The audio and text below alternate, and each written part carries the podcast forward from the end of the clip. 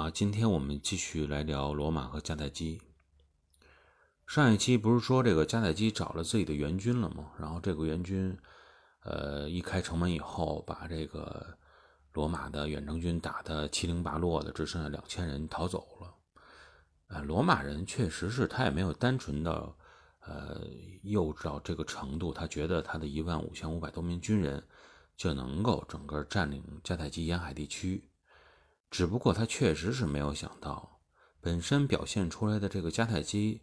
战斗力一般都属于那种不堪一击啊，非常脆弱的这么一个军队，有如此之大和如此之快的反弹。一开城门以后，带着他的雇佣军，直接基本上就看算他把他的远征军给歼灭了，让他们感到，呃，确实是大吃一惊。所以从这个事儿上啊，可以看出来，对于一场战争来说，两个方面都很重要。一方面就是你的心态，究竟你对他这个心态采取什么样的心态啊？是战术上轻视、战略上重视，还是我说战术上、战略上看到你都比较弱，我都采取一种大大咧咧、比较轻视的态度？还有一个呢，就是看到了在一场战争中重要的因素。就是钱。迦太基人确实务实，直接用他们积攒下来的钱解决了很多问题。对于罗马来说呢，不管出于什么样的理由，他们就必须再进行进行一次远征北非了。呃，之前我们也说过哈，他的还不需要再做更多的动员，毕竟当时呢，占领北非那四万人是撤回了二点五万陆军，还有三百多艘战舰。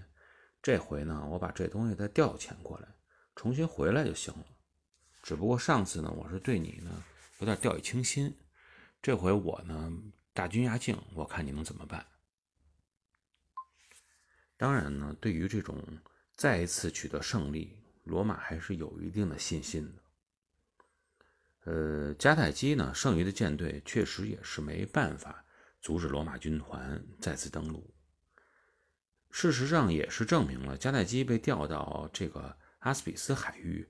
来阻击这个罗马援军的舰队啊，又一次抵挡不住乌鸦吊桥的实力，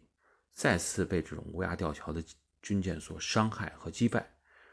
大约有一半的军舰都被罗马军队给捕获了。但是这一次呢，罗马虽然取得了海上的胜利，但实际上他们。一直对是不是延续北非的战事，心里呢还在盘算。毕竟之前一万五千多军队就剩下两千人，一万三千多人的损失对于他们也不是小数目。一看呢，迦太基在陆地上的实力逐步的随着这个加入了雇佣军团而显见增强，再用这种添油的战术啊，把这两万五千多人。投进战场之中，对于他们来说也是要冒一定的风险。所以这一次呢，从整个行动上来看，那么罗马援军的任务主要还不是说继续啊去做这个远征的动作，而是一种示威和救援的这种心态和这种动作为主。那么等这次示威救援成功以后，应该可以想象到他们回到。意大利本土以后，他们会重新补充兵力，啊，集结大军，对这个迦太基再展开一次大规模的进攻。但是呢，这个事情就是这么凑巧哈，让人意想不到的事情再一次发生。那么就是回城的罗马舰队在西西里岛的东南角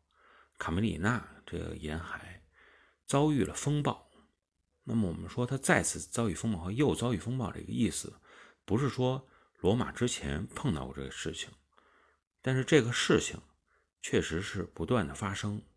我们呢也应该有印象，就是曾经我们说过的希波战争中，数次帮助希腊消灭波斯舰队的这个地中海热带气旋，对这个事件实在是印象过于深刻了。啊，这个波斯舰队总是。啊，在这种海上遇到这种毁灭性的气候打击，那么罗马呢？所遭遇的这个风暴，也是地中海热带气旋的这个构成造成的。他的这次遭遇啊，应该说，不论是从起因还是到结果，基本上都与二百年前波斯人遇到的那些啊悲惨的事件都是一致的，完全就是一个翻版。呃，尽管现在还不是很清楚哈，这些让这种大陆军团的海军。非常气愤和这个懊悔的地中海热带气旋形成的原因到底是什么？但是呢，我们通过研究啊波斯海军数次覆灭的这些历史情况，也能够发现，那些沿海的海角地带基本上是这种热带气旋的高发地区啊，也是造成这种惨剧经常会发生的地方。尤其大概的时间是在每年的八九月份这么一个时间段。那么对于这一点来说呢，应该说对海洋保持着畏惧而又积累了丰富经验的这些希腊人、腓尼基人心里还是积攒了一些经验，并且都非常清楚啊，也会出现这种情况的。而这种具有大陆属性的波斯人、罗马人，潜意识里包括积累的经验中，确实很难有对这种风险的一个预警。那么事实上，罗马舰队里边也是有很多啊希腊人啊，拥有经验的希腊水手，啊，拥有经验的希腊水兵的。按理说啊，这些悲剧是可以避免的，因为呢，希腊人对他们已经有所建议了，但只不过他没有采纳而已。呃，为什么没有去采纳他们的建议？比如说绕开这种风险比较大的海角，或者说另寻其他更加安全的航道？就是由于西西里南岸的一些沿海城市还是在迦太基的手中。那么这次呢，进行示威和救援的这个罗马舰队的指挥官啊，他希望通过这次回城的这么一个机会，我顺便呢啊绕到这个东南角来威慑一下这里的迦太基人啊，去示威一下哈，给你们以这个呃震撼。在海面上看到我这种庞大的军队过来，海军舰队过来以后，啊，让你们知道我们罗马的厉害。确实，从政治上、军事上来说，甚至于说整个呃军事成本的角度上来说，这位指挥官的这种想法是没有什么太多问题的。但问题呢，就是这个时候正好是地中海式风暴的多发季节。而且呢，西西里岛的这个南岸啊，暗礁实在是太多了。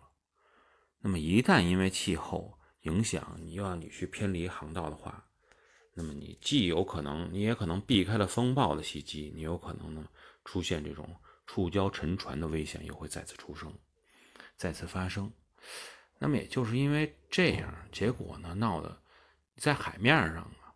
没有显示出自己的威严来啊。反倒呢，让这个迦太基的这个在西西里岛的城邦看着一场海上的悲剧或者说是闹剧的发生啊，我们想象这个场景也确实实在是过于搞笑。呃，说到底啊，我们曾经说过波斯人缺乏对海洋的敬畏，现在这句话依然要送给罗马人，他们对海洋不熟悉，所以缺缺乏对海洋的。真正的敬畏之心。那么，这种不敬之心体现在罗马军团上的代价是什么呢？就是他们损失了二百五十艘战舰、两万多军人，还有七万多水手。面对这样巨大的损失，哈，也可以说是几乎全军覆灭也不为过。那么，罗马能不能？再次恢复起来，还能不能再次进行他们的远征？我们下期节目呢，与大家继续进行沟通。呃，如果有这个愿意交流哈沟通的朋友们，那么呢，除了听这个喜马拉雅的节目，也可以呢关注我们的微信号“地缘咖啡”啊，在里边呢也会对这个节目进行实时的更新。同时呢，会有一些增增加一些这个图片呀，啊，包括视频啊，以后有这个可能性的话，啊，让大家了解更多的这种历史、地理、文化方面的知识，啊，在里边呢，如果有机会，我们也可以啊进行一定程度的交流和探讨。那么今天呢，就聊到这里，我们下期节目呢，再见。